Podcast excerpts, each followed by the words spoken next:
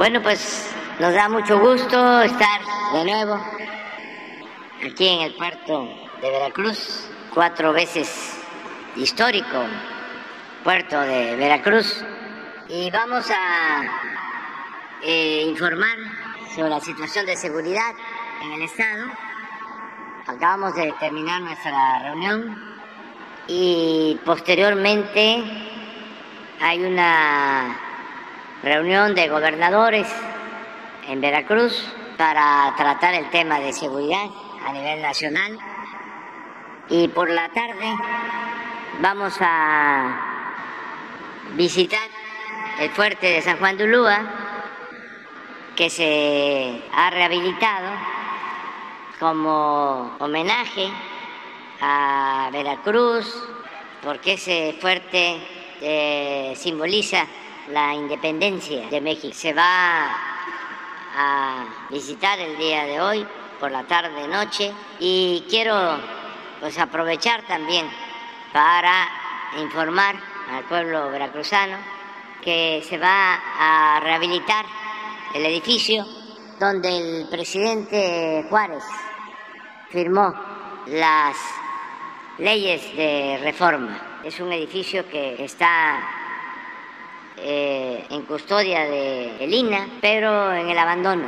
Y lo vamos a rehabilitar y vamos a seguir recordando la importancia de nuestra historia y en especial la historia de Veracruz. Eh, iniciamos, si les parece, con la participación de Cuitlagua García Jiménez, gobernador de Veracruz, unas pocas palabras acerca de la opinión que tenemos del trabajo realizado por Cuitlagua. Consideramos que es excepcional, que está haciendo un gobierno ejemplar, sobre todo lo subrayo en lo que tiene que ver con la honestidad, porque nada dañaba más a Veracruz que la deshonestidad de sus gobernantes. Eso era lo que daba el traste con todo. Esa era la causa principal de la desigualdad social, de que se fueran los veracruzanos a buscarse la vida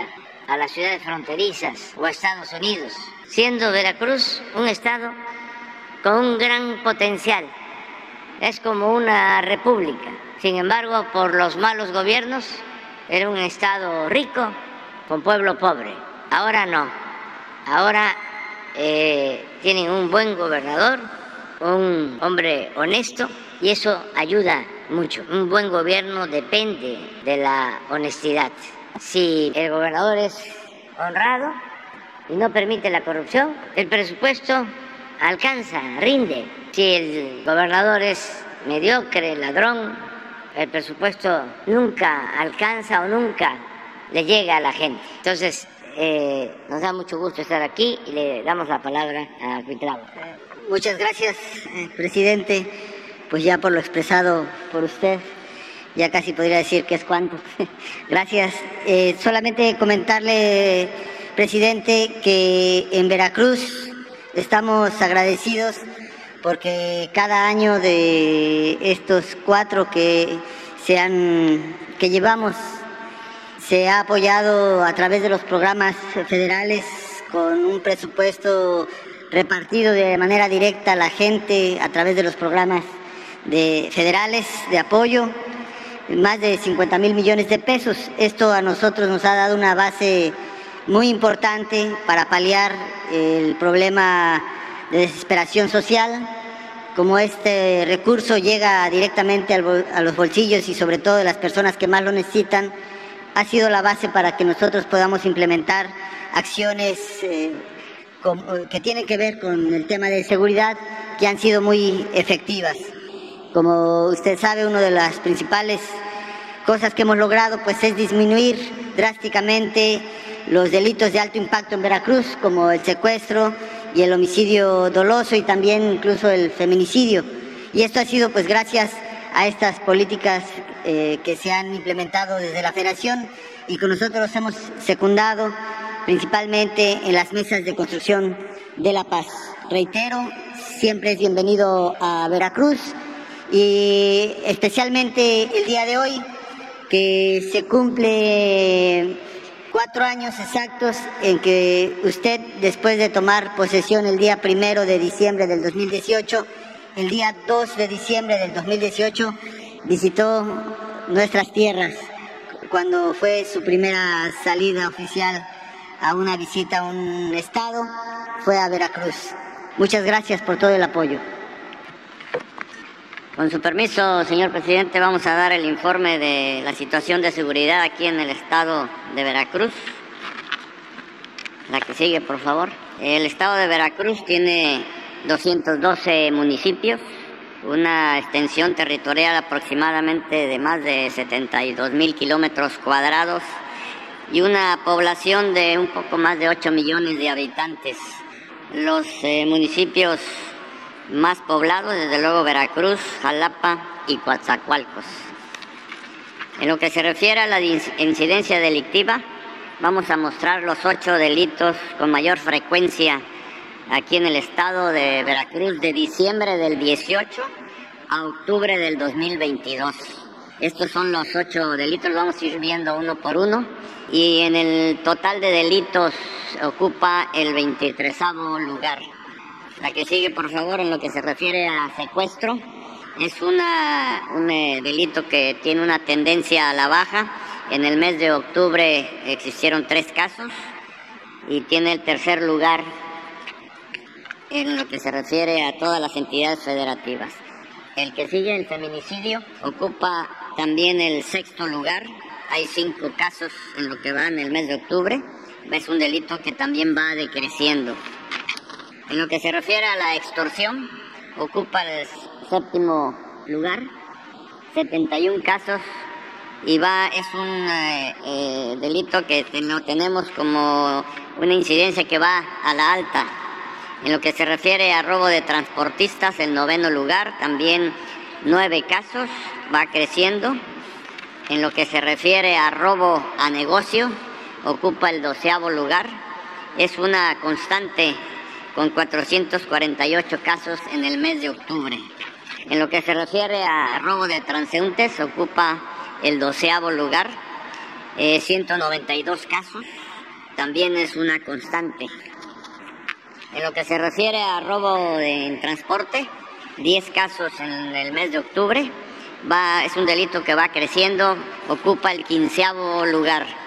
Homicidio doloso, 18 lugar y 68 casos en lo que va en el mes de octubre y es un delito que va decreciendo aquí en el estado. En lo que se refiere a la cantidad total de homicidios dolosos por entidad federativa en esta presente administración al mes de octubre, ocupa el lugar número 9. Y en lo que se refiere a homicidio doloso por cada 100.000 habitantes en esta administración al mes de octubre, ocupa el número 18. Los municipios con mayor incidencia delictiva, Veracruz, Jalapa, Coatzacoalcos, Córdoba y Boca del Río. En lo que se refiere a seguridad pública, eh, las policías estatales se cuentan con 7.224 efectivos reales, operativos 7.224, a municipales 6.593 con una operatividad de 6.282. Y en lo que se refiere a la Policía Naval, se cuentan con 790, de los cuales 666 son los operativos. En lo que se refiere a las Fuerzas Federales de Seguridad, la Secretaría de Marina cuenta en el Estado con 8.200 elementos, operativos 6.800, el Ejército y la Fuerza Aérea 7.091, con 6.382 operativos, la Guardia Nacional 4.759 con eh, operativos 4.263 y ya sumando las fuerzas federales y estatales en el estado tenemos un estado de fuerza de 31.637 elementos. Y en lo que se refiere al despliegue de las coordinaciones regionales de la Guardia Nacional, Aquí en el estado hay un total de 4.759 elementos de la Guardia Nacional, hay una coordinadora estatal y 18 coordinaciones regionales. La que sigue, por favor, en construcción de compañías de Guardia Nacional aquí en Veracruz. En total, en el periodo del 2020 a la fecha, se han construido 15 compañías, eh, adicionalmente 5 más que se encuentran operando en instalaciones militares. Y en el 2023 se tiene contemplada la construcción de 12 compañías más para hacer un total aquí en el estado de 32 compañías de la Guardia Nacional. En lo que se refiere a los aseguramientos aquí en el estado de Veracruz, son diversos, como los podemos ver ahí. se refiere a drogas, armamento, municiones. Eh, de, detenidos tenemos 3.809 elementos, eh, vehículos asegurados 2.963, aeronaves 61 y en lo que va de madera, que aquí se da mucho esto, es de 2.636 metros cúbicos. En lo que se refiere a la que sigue, por favor, la que sigue, a, su sistema penitenciario, bueno, se cuentan con 17 centros de readaptación social, con un total de 9, eh, capacidad de 9.800 reclusos y en total los que se cuentan ahorita con 8.583 personas en los diferentes reclusorios. La que sigue, lo que se refiere a búsqueda rescate aquí en el estado, se encuentran, se cuentan con dos estaciones de búsqueda y rescate, una aquí en Veracruz y una en Coatzacoalcos. Se han atendido en Veracruz 183 operaciones, eh, rescatados 194, evacuaciones médicas 7. En lo que se refiere a Coatzacoalcos, 195 operaciones, rescatados 53 y evacuaciones médicas 1. La Secretaría de la Defensa Nacional cuenta con un subcentro regional de búsqueda y rescate en Cánticas, Veracruz. 149 elementos trabajan ahí, actividades del sistema de SAR de la Secretaría de la Defensa para obtener información inicial. Hay 12 elementos, personas asistidas hasta la fecha han sido 28. En lo que se refiere al plan DN3 de la Secretaría de la Defensa Nacional, el plan Marina y el plan de la Guardia Nacional, en la presente administración aquí en el estado de Veracruz se han beneficiado a 120.800 personas. La Guardia, el, personal de la Defensa Nacional, 8.575 elementos, de Marina 6.800 y de la Guardia Nacional 222, diferentes vehículos y aeronaves. Lo que se han atendido en lo que se refiere a lluvias severas, 53 casos, incendios forestales, 59, incendios urbanos, 23, eh, derrame de sustancias químicas, 22, accidentes vehiculares, 15, deslaves, 9, explosiones, 6, accidentes ferroviarios, 3, accidentes aéreos, 2, amenazas de bomba, 2, huracanes, 1 y frente fríos, 1. Y por último, en atenciones médicas de primer contacto a lugares de difícil acceso que se da aquí en el estado, se han beneficiado a 10.950 personas. Eh, se han empleado dos ambulancias, 10 vehículos y una cocineta en 18 comunidades. Es una... Eh, lo que los que intervienen ahí es la Secretaría de Marina, el IMSS, la Secretaría de Salud del Estado, eh, bienestar y el DIF.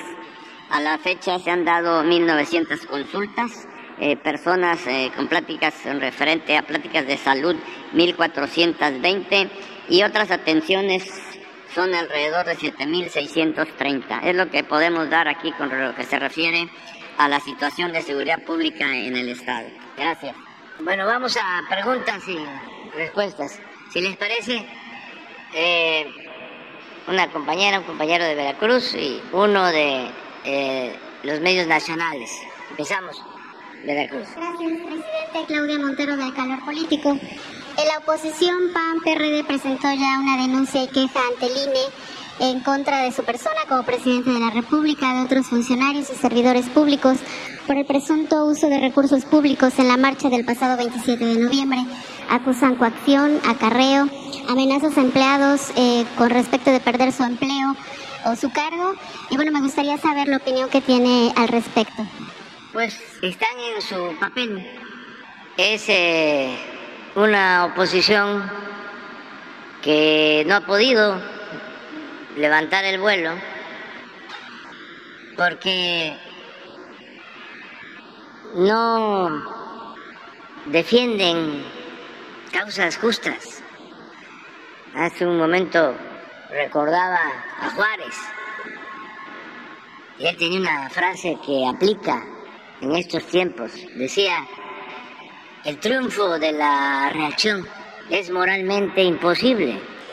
No hacen más que eh, denunciar y criticar y cuestionar, insultar, pero no hay imaginación, no hay talento, como no tienen convicciones, porque para hacer política se necesita tenerle amor al pueblo, ellos son simuladores, por eso no han podido y nos acusan de todo. Ayer hablaba yo de que de Con, que era así como el gran periodista, ¿no? De todo el periodo de corrupción y de injusticias y de privilegios, cuando manipulaban, pero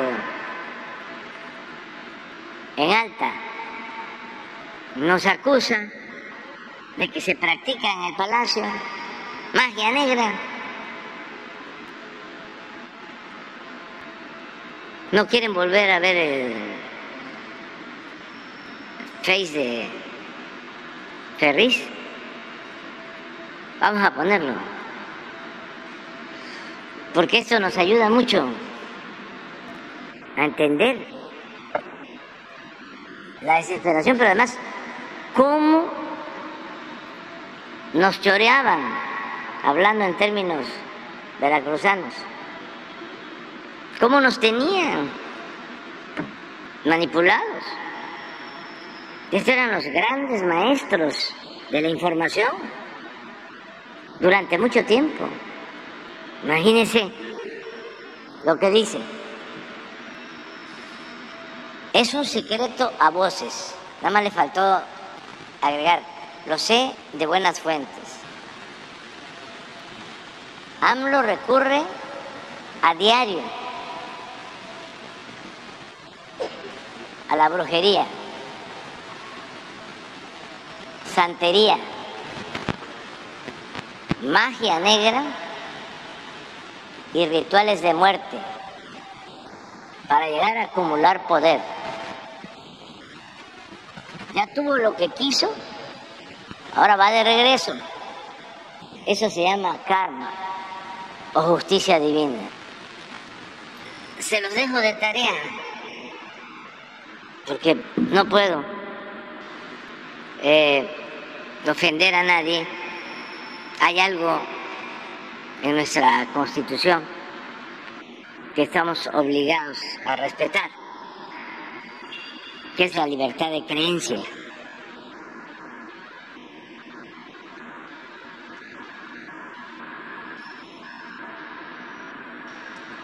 Pero esto da una idea de cómo están de desesperados nuestros adversarios.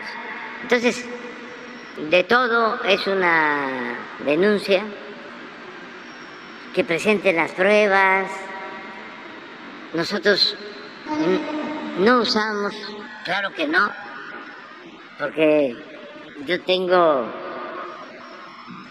el tribunal de mi conciencia, que es el que me preocupa. Si hace uno algo malo.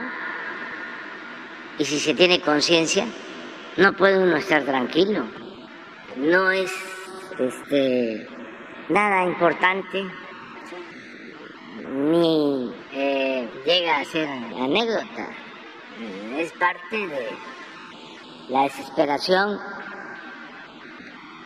Y también tiene que ver con los medios, no con todos, pero esto lo vuelven gran noticia, nada más que ya no funciona, ¿no?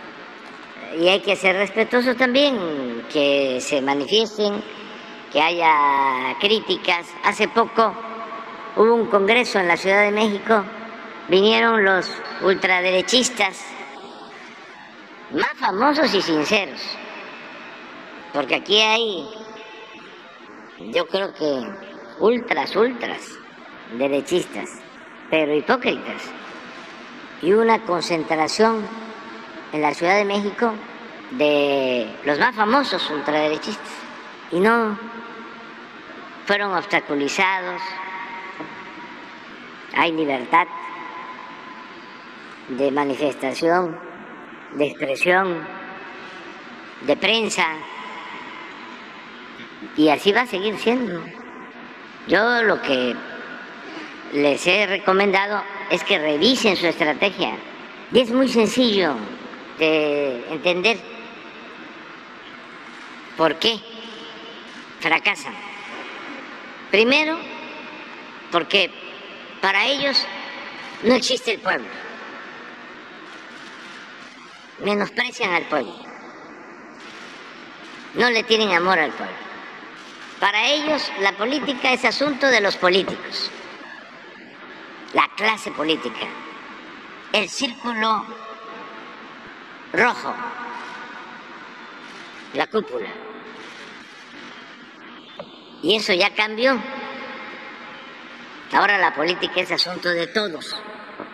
Hay que entender una nueva realidad que se está viviendo en el país. Y lo segundo es que además de esa actitud conservadora, reaccionaria, de negar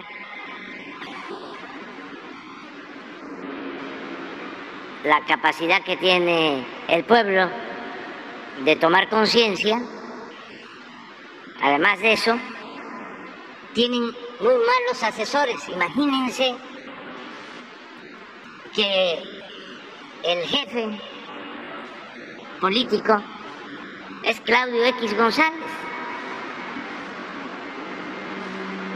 Él es el que le da orden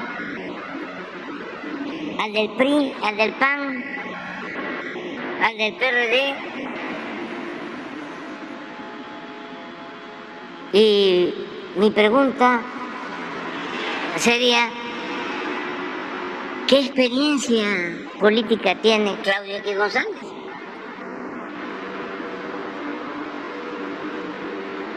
¿De dónde? Si lo único que ha hecho es eh, defender intereses creados y hacer influyentismo. Siempre uso el ejemplo de que la política, si no es un arte, si no es una ciencia, es sin duda un oficio, como el del carpintero, como el del albañil, como el del herrero. Y hay que reconocerlo. No es que cualquiera puede hacer política. Eso de que este, la política es sinónimo de servilismo, de pragmatismo, debe ser acomodaticio, como se decía antes, colarse, de ser este achichincle, lambiscón. Pues no, no, no, no. Un veracruzano ilustre, don Jesús Reyes Heroles, decía, la política es tan limpia que ni los más sucios políticos han podido mancharla. La política es fundamento y es una de las actividades de la más alta jerarquía espiritual. Y siempre pongo el ejemplo, a ver, si no soy carpintero, ¿cómo voy a hacer esto? Si no soy albañil, ¿cómo voy a pegar ladrillos y voy a hacer una barda? Se va a caer. Yo ni debería de estar pensando estas recomendaciones. Pero pues a lo mejor les ayuda, porque nosotros queremos que México haya una auténtica democracia, no una dictadura. Y la democracia son contrapesos, es oposición, es derecho a disentir, no es pensamiento único, no es totalitarismo, pero sí están eh, muy eh, debilitados. Y sus intelectuales orgánicos pues eh, tampoco saben de política, porque una cosa es el manejo de la ciencia, incluso de la filosofía, de la literatura. Se puede ser un buen intelectual y no necesariamente un buen político. Entonces adelante con todas las denuncias y que la fiscalía resuelva lo que considere. Nosotros este, invitamos a la gente a participar. Ya hasta me están diciendo que quieren más. Este, no vamos a estar siempre, solo cuando se necesite. Porque, ¿qué estaba pasando? Sobre todo en la Ciudad de México. Porque ahí es donde bombardean más, donde tienen más control de los medios. Ustedes van a la Ciudad de México y van cambiando de estaciones de radio, noticieros, y todos en contra. La televisión, lo mismo. Los periódicos, casi todos. Se ponen de acuerdo. Antes eran boletines, ahora le llaman nado sincronizado. ¿Se ponen de acuerdo? Y empiezan, todos. Y en la Ciudad de México, que siempre eh, ha sido una ciudad progresista, porque ahí se han llevado a cabo movimientos sociales, históricos, con tanto bombardeo, nunca visto, ¿eh? yo creo que no se veía tanto ataque al gobierno en la Ciudad de México, no se este, había dado desde la época de, del presidente Madero. Entonces, un bombardeo así, de mentiras, pues sí, aturde, confunde. Por eso se habla que la calumnia cuando no mancha tizna, o calumnia porque algo queda. Y es famosa la máxima de Goebbels, propagandista de Hitler, que una mentira que se repite muchas veces puede convertirse en verdad. Entonces ahí en la Ciudad de México muchos estaban así. Entonces hacía falta este llamar a una movilización porque también ante una agresión masiva de esas características, pues lo único que queda es este mostrar pues que se trata de una manipulación algo que no obedece a la realidad. Entonces todos se sorprendieron que porque llegó mucha gente. Yo no, la verdad. Porque como ando en todo el país, estoy recogiendo la opinión de la gente constantemente y yo sé cómo estamos. Entonces ayudó mucho porque salió la gente y ahora sí que, como se dice, se empoderaron. Ayudó bastante eso. Es que se ve llegado al extremo en la Ciudad de México, no en toda la ciudad, pero en algunas zonas, de poner en las casas mantas o carteles diciendo el INE no se toca, sin haber leído la iniciativa de reforma constitucional, este, eh, había ninguna explicación del porqué de la oposición. Todo por esta campaña ¿no? de manipulación. Entonces, ayudó mucho la manifestación. Tema presidente, el Instituto para la Gestión, Administración y Vinculación Municipal señala que en Veracruz hay 126 tomas clandestinas de ductos de hidrocarburos, conocido como huachicol. Preguntarle qué tipo de acciones se pueden eh, tomar, sobre todo eh, en el sur de la entidad, Coatzacoalcos, Tres Valles, Tierra Blanca, donde esto genera un grave peligro y se continúa realizando. Sí, estamos todos los días eh, combatiendo el huachicol. Si quieren, podemos ver lo que revisamos hoy y a lo mejor lo tenemos por estado,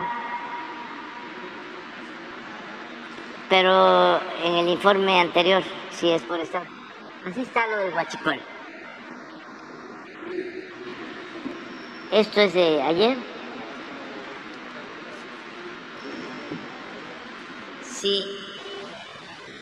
5.6. O sea, son 5.600 barriles diarios. Lo que se robaron ayer. En todo el país. Y el promedio es este, 5.600. Cuando entramos estaba así, miren. Se llegaban, se llegaban a robar 80.000 barriles diarios. Aquí tomamos una decisión fuerte y empezamos a bajarlo y ahí lo llevamos. Tenemos el apoyo de la Secretaría de la Defensa, de la Secretaría de Marina. Aquí en Veracruz hemos eh, logrado disminuir bastante el huachicol. Seguimos teniendo problemas en Hidalgo y en Puebla.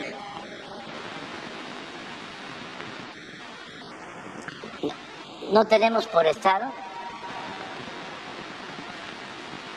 Y qué bien que preguntas porque debe saberse que se hizo una reforma a la Constitución y es delito grave.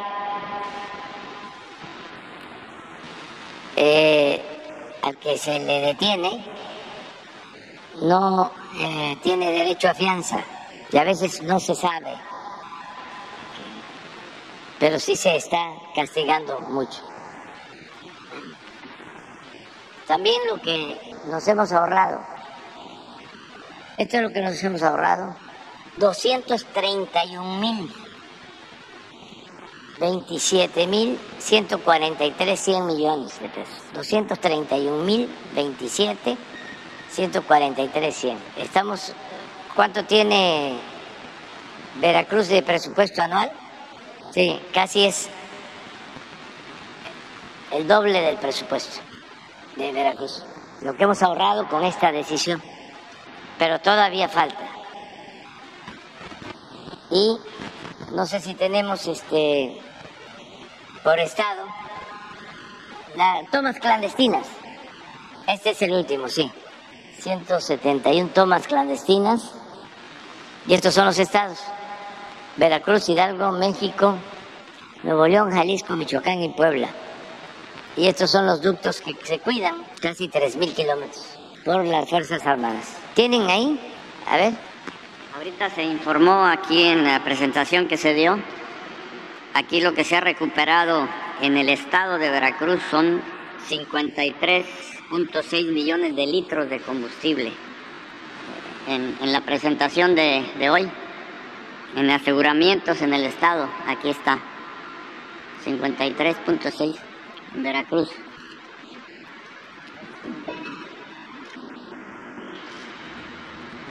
Nacional. No tanto porque también tú eres paisano. Buenos días, señor presidente. Buenos días a todas y a todos. Diego Lesello de Tabasco y Campeche y Quintana Roo y Diario Basta de Grupo Cantón. Señor presidente, el 24 de julio del 2021, desde el castillo de Chapultepec, en el natalicio de Simón Bolívar, usted comentó sobre la unificación de las Américas derivado del, del sueño de la visión del Libertador de América, de Simón Bolívar, o también en parte de, este, de esta tesis que traía Lucas Alamán. Entonces, presidente, en vísperas de su viaje al Perú, el 14 de diciembre, preguntarle si este planteamiento, esta tesis que planteó hace un año, la volvería a contextualizar en el Perú con sus homólogos de América del Sur para crear un proyecto en, tenor de unificar las Américas y también, presidente, bajo esta misma ah, teoría, el Congreso del Perú, por tercera ocasión, en los 16 meses que lleva Pedro Castillo, eh, tuvo una moción para destituir al mandatario peruano. Preguntarle si el Congreso que se va a llevar a cabo, la reunión de la Alianza del Pacífico que se va a llevar a cabo con todos los presidentes de corrientes de izquierda, sería una manera de su gobierno y una manera suya para eh, respaldar al presidente Pedro Castillo allá en el Perú y esta ideología de izquierdas que viene permeando en toda América. Gracias, presidente. Pues vamos a estar en Lima el día 14 de diciembre y el propósito de la reunión es eh, suscribir acuerdos de la Alianza del Pacífico, que son cuatro países, Chile, eh, Colombia, Perú, México, y va a ingresar eh, Ecuador. Y es un acuerdo de libre comercio, básicamente. Yo tengo ahora la presidencia de esta Alianza del Pacífico y la voy a entregar al presidente del Perú porque a él le corresponde. Como le prohibieron que saliera, se tomó el acuerdo de ir allá y entregarle la presidencia. Eh, es un consenso que se alcanzó con el presidente de Chile, con el presidente de Colombia y también con el presidente Castillo. Entonces, vamos a estar en esa reunión. Luego eh, tengo pensado, y es un compromiso, eh, viajar a Colombia con el presidente Gustavo Petro, pero no en esta ocasión. Antes eh, nos van a visitar el presidente Biden, el primer ministro Trudeau, porque va a haber una cumbre de países de América del Norte que tiene que ver con el tratado, también acuerdos eh, bilaterales, México, Estados Unidos, México, Canadá, esto para el 9 y 10 de enero. Lo que estoy eh, pensando es que eh, la visita a Colombia se dé después de este encuentro en la Ciudad de México con el presidente Biden y con el primer ministro Trudeau. Y ahí sí quiero, eh, en esa cumbre de América del Norte, tratar de nuevo lo de la integración de América. Porque eh, está demostrado que nos ayuda la integración económica con respecto a nuestras soberanías. Eh, a México le está yendo bien, eh, entre otras eh, causas, razones, por el tratado. México es de los países, si no es que el país más atractivo para la inversión extranjera por el tratado eh, con Estados Unidos y Canadá. Está creciendo como nunca la inversión extranjera. Aquí mismo ustedes lo perciben, en Veracruz. Y lo que deseo es que la inversión extranjera eh, llegue cada vez más al sur-sureste del país. Veracruz tiene mucho auge ahora del puerto y va a seguir teniendo, porque eh, este puerto histórico eh, tiene eh, la ventaja comparativa de la cercanía con la costa este de Estados Unidos, que eh, es una región, vamos a decir, virgen en cuanto al comercio. Toda la relación económica comercial de México se tiene hacia el norte. Es California, es eh, Texas, pero eh, todo el Golfo tiene posibilidad de desarrollo. Además, acá tenemos los recursos naturales, sobre todo el agua. En el sureste tenemos el 70% de todo el agua del país. De modo que eh, hay mucha posibilidad para el desarrollo. Bueno, está dando resultado la integración con Estados Unidos y con Canadá. Eh, somos el principal socio económico, comercial de Estados Unidos en el mundo.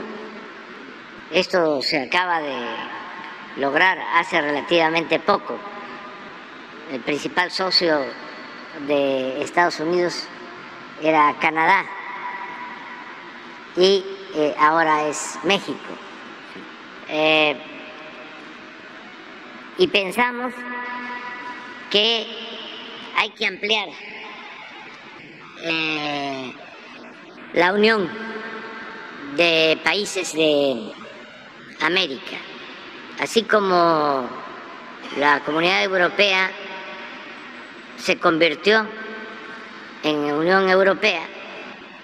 Así es lo que estamos nosotros proponiendo. Porque entonces América se convertiría en la región más importante del mundo. Ya lo es, pero le falta integración. Tenemos recursos naturales, algo que es fundamental, fuerza de trabajo.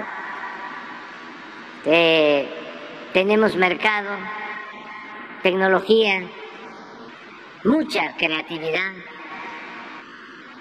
y luego también la cercanía. Ahora con la crisis por la pandemia y luego por la guerra, eh, se pudo constatar de que en todos los costos, en importaciones de alimentos, en mercancías, hay que considerar el flete. Y últimamente se incrementaron mucho los fletes a nivel mundial.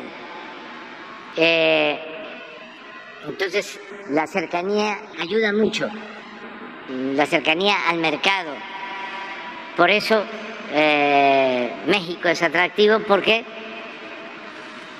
tenemos eh, pues una frontera eh, con Estados Unidos de miles de kilómetros y eh, se trata del principal mercado del mundo.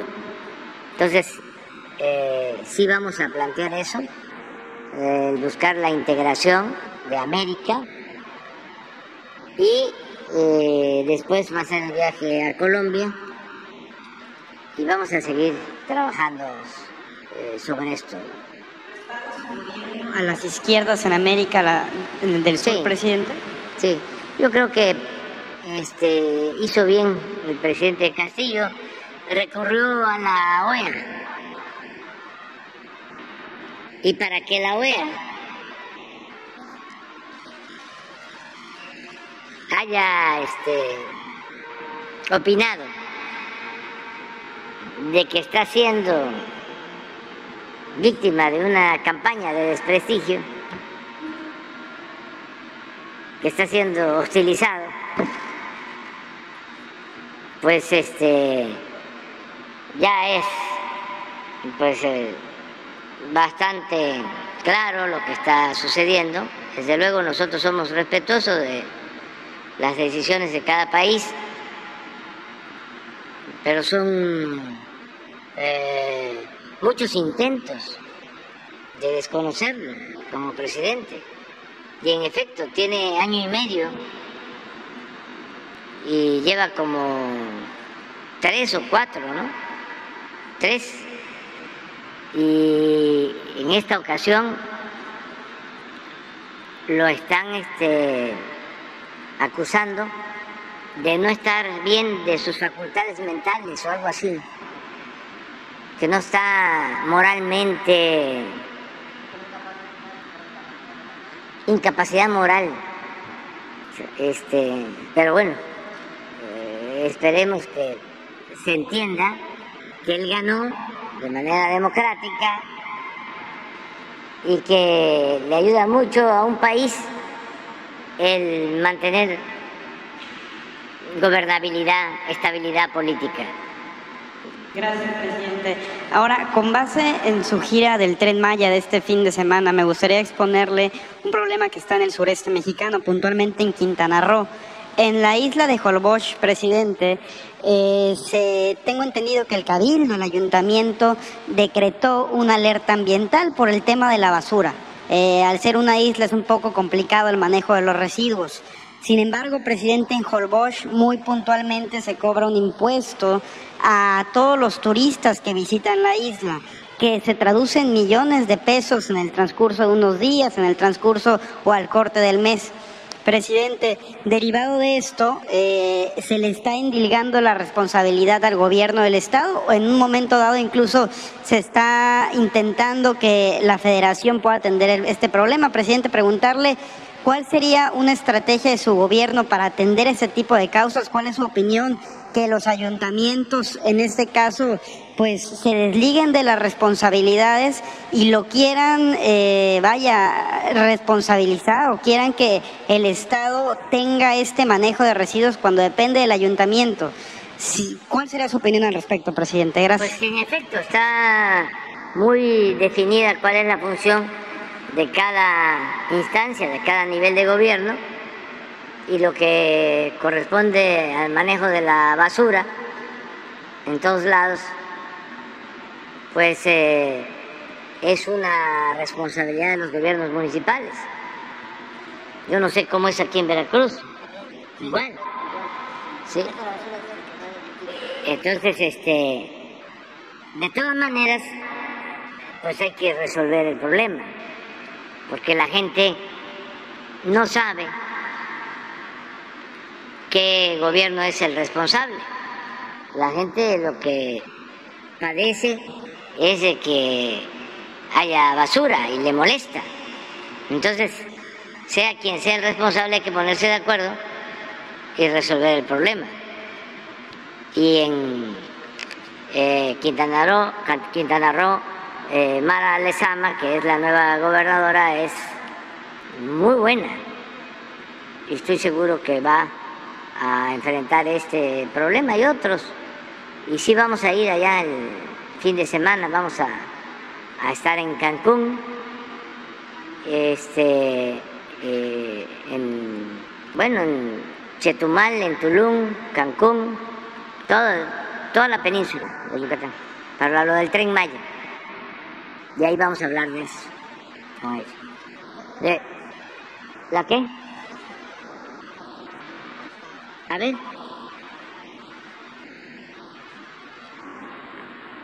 Esta es la lista de las tomas clandestinas por estado. Hidalgo, 5.269.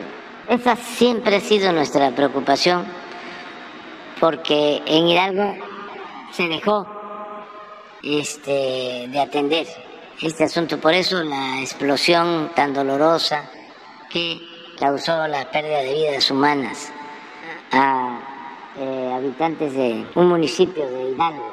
Porque cuando llegamos eh, existía la práctica de que los huachicoleros eh, perforaban un ducto, eh, llenaban sus pipas y luego hacían una especie de zanjas y ahí depositaban el resto de la gasolina robada para que la gente llegara con bidones, este, hiciera lo propio, con un alto riesgo.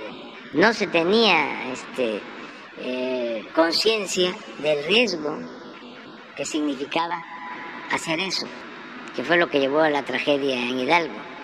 Y luego eh, es el Estado de México, Puebla, al principio era Puebla, luego pasó a Hidalgo, Tamaulipas, Veracruz, en quinto lugar, Guanajuato, Baja California, Jalisco, Nuevo León y Tlaxcala. Así es. Pero sí estamos este, atendiendo esto. Y aprovecho para pedirle a mis paisanos de Veracruz que nos ayuden, eh, que se cuiden, que son eh, actividades ilícitas, además muy peligrosas. Acabamos de tener incendios en los límites de Tabasco con Veracruz, allá en la venta, en Aguadulce también, que este, es Veracruz, el municipio de Aguadulce. Entonces, que cuidemos todos y que este, no se permita que vuelva esta actividad a tomar fuerza.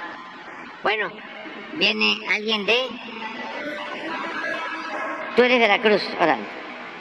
Gracias, buenos días. Eh, le estaba preguntando lo de el, asunto de la explosión de en, en, en Aguadulce fue a raíz de Huachicoleo, nada más para confirmar. Esa sería mi primera pregunta. El, el informe que tengo es que este, se trataba de una quema controlada de residuos de petróleo y se salió de control y hubo explosiones y quemados, heridos, afortunadamente no eh, graves.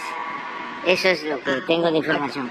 Este, otra pregunta, señor presidente. Eh, el almirante secretario de Marina daba a conocer el tema de cómo están los penales en Veracruz y llamó la atención en la gráfica el caso de Pacho Viejo, el penal que está en Coatepec, que está saturado y que además este, entiendo que ya tiene una relación eh, custodio este, reo ya, ya este, muy elevado, ¿no? ya, ya crítico.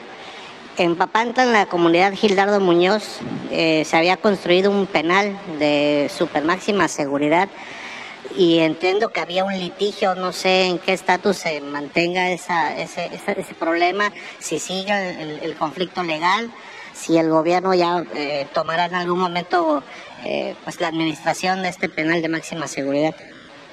Sí, hoy tratamos el tema, porque de acuerdo al informe del almirante Ojeda, de 17 penales, 7 tienen sobrepoblación. Aquí está.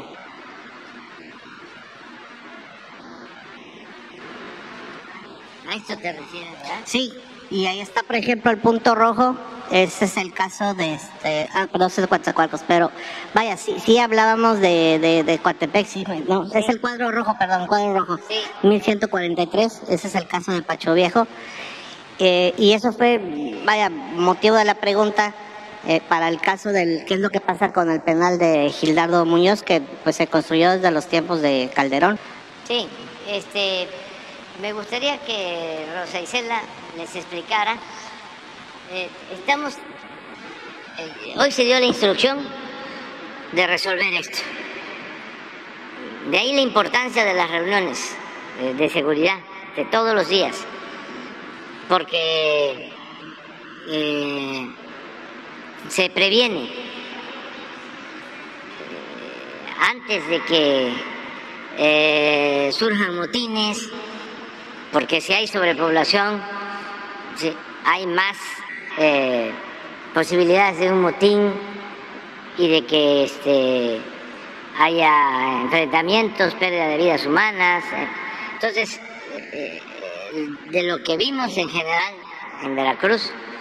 Eh, esto, así como te llamó la atención a ti, eh, nos llamó la atención a nosotros y ya se dio la instrucción de que la secretaria de Seguridad y el gobernador se van a poner de acuerdo para resolver. Son dos penales federales que están en procesos de mm, terminarse y uno es precisamente el de Papántala, este, que se entregó el contrato, ya ni quiero decir a quién, porque es el dueño de un medio de información.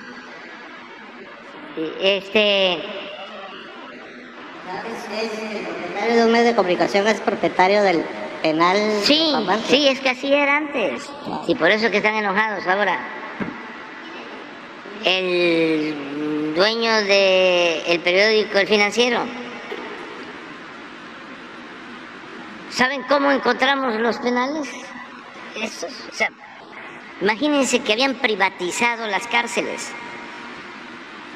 ¿A qué nivel se había llegado? de descomposición total. Entonces, explícales ya de una vez cómo era, este, cuántas cárceles privatizadas, cuánto pagábamos.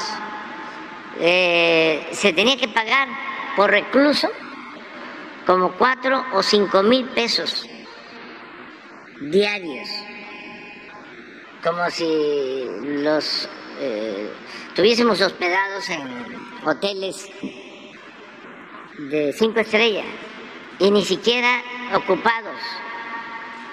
Y había que pagar el 100%. Explícalo y cuánto ahorramos, pero que todavía nos falta. Nada más no des a conocer el nombre del dueño. Eso se lo deja de tarea a ellos. Mucho bien, presidente. Sí, miren, eh, son cuatro cosas las que quiero decir. Primero, que efectivamente el primer día que llegué al gabinete de seguridad, la primera instrucción que nos dio el señor presidente es que arregláramos el tema de los penales federales, específicamente sobre los ocho penales que estaban privatizados y que le cuestan y le costaban más dinero al gobierno federal. Son aproximadamente cuando recibimos eh, esta administración hace dos años, 276 mil millones que se, se tenía que pagar, que se erogaba por los ocho penales.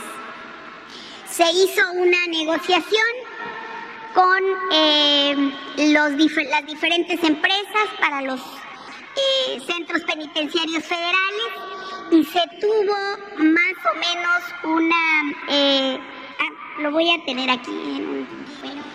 Em, este es una proyección de pagos que me están diciendo. Esto es para, fue para 2021.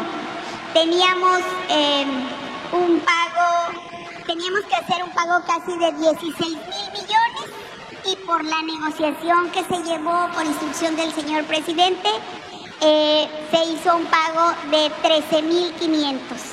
Pero son tres etapas. Una, 276 mil millones era lo que se tenía que pagar, bajó en cuatro años, aquí está, 276 mil millones, eso sí me recuerdo.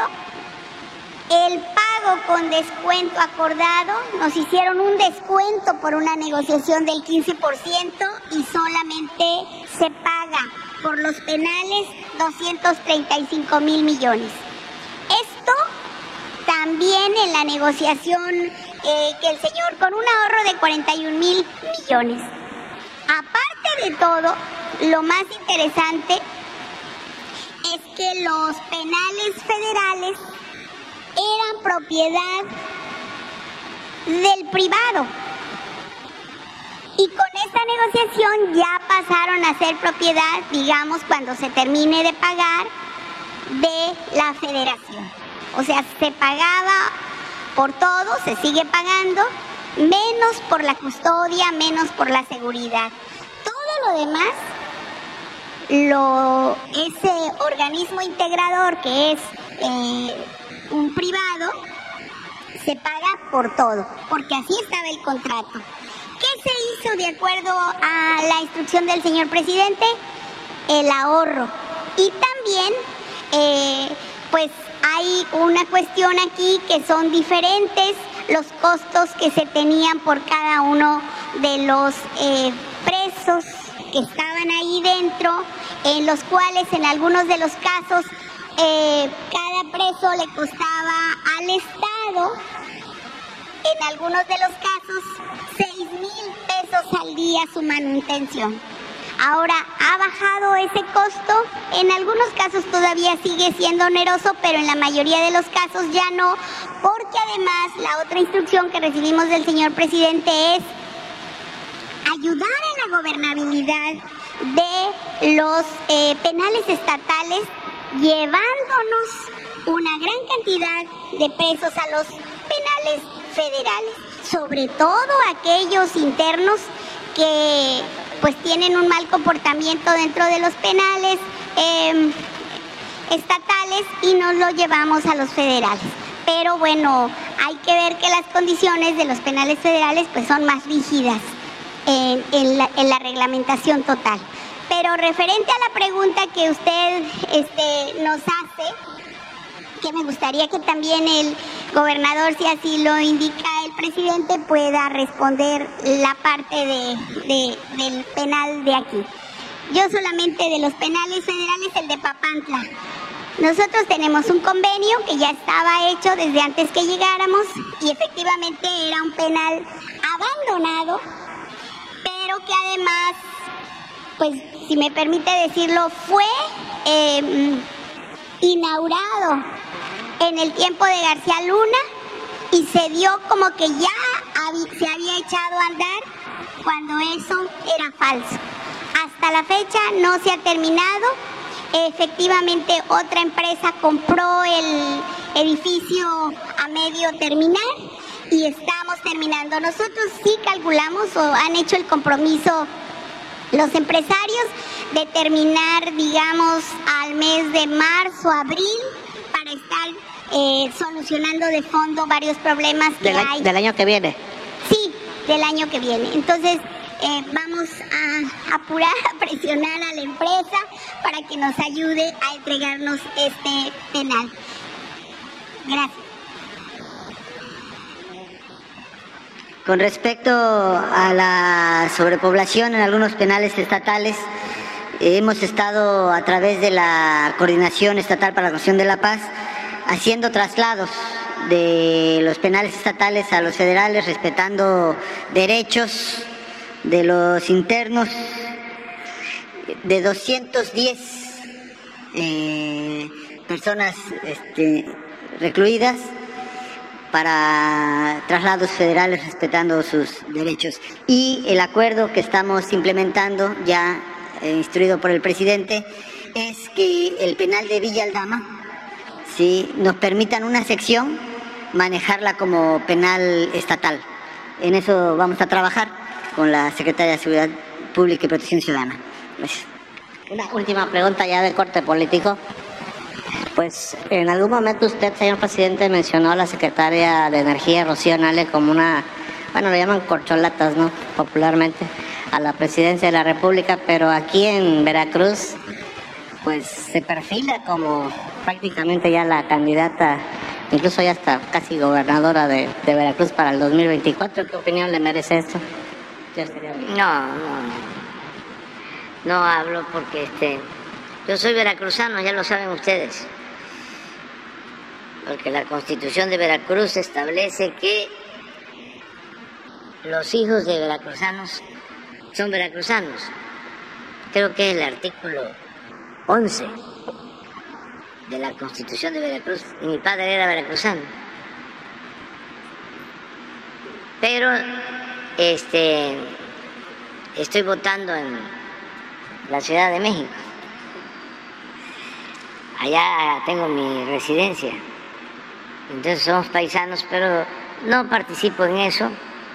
Y es importante, eh, ya lo aclaré en una ocasión, lo voy a volver a hacer, porque no quiero que se maneje de manera despectiva lo de la corcholata o las corcholatas. Es una anécdota que me platicó eh, el ingeniero Rovirosa, el ingeniero Leandro Rovirosa, que fue secretario de Recursos Hidráulicos durante el gobierno del presidente Echeverría y luego fue gobernador de Tabasco con el presidente López Mateos.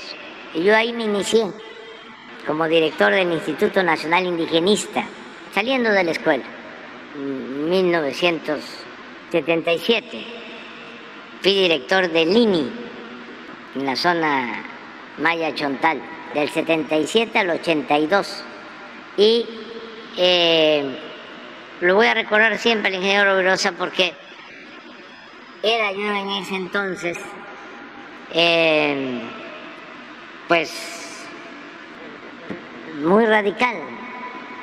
Ahora soy un fresa. Y me tuvo paciencia. Y se portó muy bien y nos dejó ayudar mucho en las comunidades más pobres. Y ahí aprendí a trabajar para la gente humilde. Y desde entonces hasta ahora no he cambiado. Entonces fue mi escuela, eh, la, región Chontal.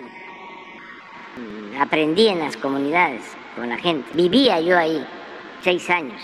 Ahí nació mi primer hijo, en Nacajuca. Bueno, entonces una vez me platicó de que cuando se iba a en la sucesión presidencial, él era secretario de Recursos Hidráulicos y la costumbre era de que no se hablaba del tema, porque existía lo del tapado.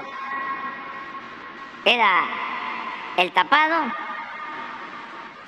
el destape y el dedazo. De eso que este, tendrían que estudiar los jóvenes, ¿no? porque existía. López Portillo fue candidato a la presidencia sin tener competidor. Los candidatos de ese entonces ganaban con el 80, con el 90% de los votos. La verdad que las elecciones eran un mero requisito. Una vez que sacaban al candidato, que había destape, ya venía la llamada también cargada. Y así era.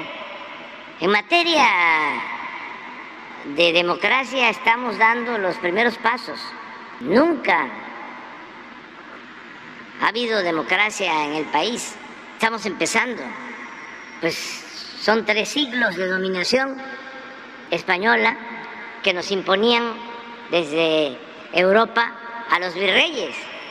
Y los virreyes imponían a los llamados alcaldes mayores, que son como los gobernadores de ahora. Luego viene la independencia, pues eh, un paisano, Santana, es once veces presidente de México, la primera mitad del siglo XIX. Y luego otro paisano de Oaxaca, Porfirio Díaz domina 34 años. Todo el siglo XIX México fue de dos hombres. Por eso viene la revolución, se avanza, surgió un dirigente excepcional que se adelantó a la realidad, porque era un hombre visionario, Francisco I. Madero, y eh, se enfrenta Porfirio Díaz para establecer una auténtica democracia. Por eso el lema de sufragio efectivo, que es voto efectivo, no reelección. Pero tan eh, era compleja la situación, que lo asesinan. Y por eso él es el apóstol de la democracia. Y viene la revolución desde antes con Madero, pero se desata con más fuerza después del asesinato del presidente Madero y siempre hablamos de que perdieron la vida un millón de mexicanos, tanto por la violencia como por el hambre, las epidemias. Y sí hay un cambio ¿eh? en lo social, pero en lo político no. A pesar de ser tan fuerte la revolución, se, se trasladaron las mismas prácticas porfiristas después de la revolución. Y don Daniel Cosío Villegas decía, ya no está don Porfirio, pero se quedó doña Porfiria. Entonces, todas las prácticas porfiristas en lo político se trasladaron. Y eh, de ahí que pues el presidente nombraba cuando eh, el presidente Echeverría tenía que nombrar a su sucesor, se había adelantado mucho o se pensaba, porque siempre salían de gobernación, de que iba a ser Moya Palencia. Entonces yo creo que el presidente Echeverría, pues de acuerdo con el ingeniero Rovirosa, porque también no lo hubiese hecho sin este el consentimiento del presidente, declara de que habían seis con posibilidades, seis o siete, y da los nombres. Eso no se acostumbraba. Entonces, de estar esperando a uno, el mensaje es, hay seis y cualquiera puede ser. Entonces, en, ese tiempo eh, llega eh, Raúl Castro de visita y hay una ceremonia en Palacio y viene López Portillo, que era secretario de Hacienda, con él.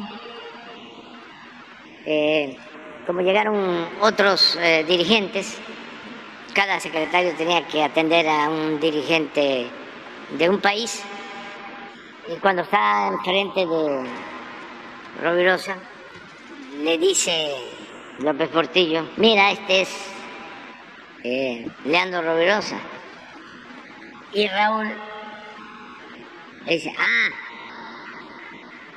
este es el destapador. Y entonces el ingeniero Rovirosa le dice, ¿y este? López Portillo es mi corcholata favorita. Y le atinó pues, porque sí, pasó el tiempo y fue López Portillo el que sustituyó a Echeverría. Pero es una anécdota, entonces no es de corcholata nada, no hay destapes, es todo el que quiera, tiene derecho de acuerdo a la Constitución, porque una de las cosas que creó el porfiriato pues fue el modelo simulador, porque ese era el mago de la simulación. Entonces, eh, la constitución decía una cosa y se hacía otra. Cuando nosotros eh, llegamos al gobierno y nos toca atender esto, ¿qué es lo que yo planteo? Pues todos los que deseen participar lo pueden hacer, tienen derecho, porque yo no voy a nombrar, no voy a designar, no va a haber dedazo. ¿Cuál va a ser el método para elegir al candidato de nuestro movimiento? Está en el estatuto, está acordado va a ser una encuesta. Entonces por eso también, este, sin abandonar sus funciones, los que sienten que tienen posibilidades, pues ya empezaron a, sonreír más. Este, porque va a llegar la encuesta y entonces el que gane la encuesta, pues ese va a ser. Yo no me voy a meter, pero sí voy a apoyar al que gane la encuesta. Es decir, al que el pueblo eh, elija con este método.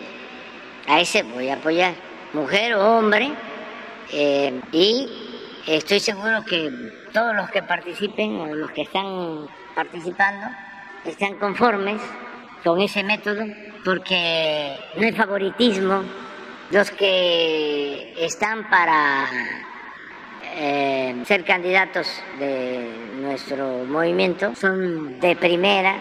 Me siento yo muy contento, muy satisfecho. No son iguales porque cada quien tiene su personalidad, su criterio, su formación, pero son eh, gentes con mucha experiencia. Sería lamentable que después de iniciar un proceso de transformación no tuviésemos relevo, pero a nosotros ahora sí que este, nos sobra eh, capacidad. En el caso de Veracruz, pues es lo mismo, es el método.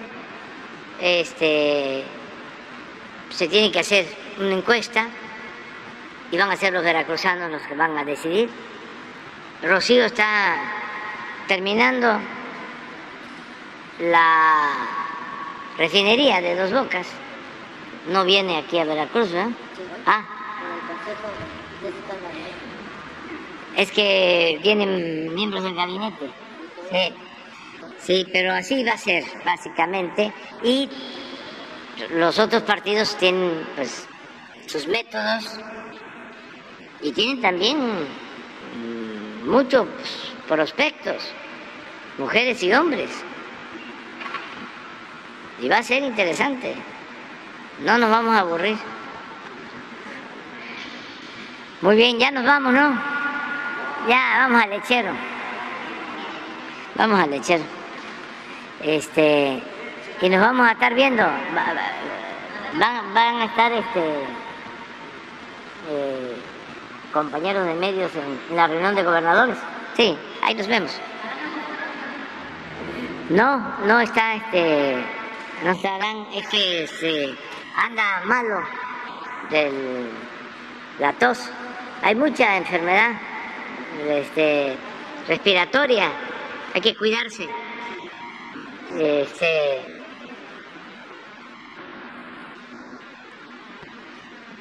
influenza, lo que queda ahí de COVID y otros, eh, ¿sí? Sí, bastantes, sí, hay que cuidarse. Este, eh, de por sí la temporada esta es muy difícil y se adelantó. El invierno hay que cuidarse bastante. Ojalá y esté este, ya harán no va a poder. Sí, muy bien, pero este, sí, sí va, van, sí. ¿Y Marcelo sí va a estar? Nada más claro. Sí. Son mis, este, mis dos hermanos, este, Marcelo y Adán, y mi hermana Claudia.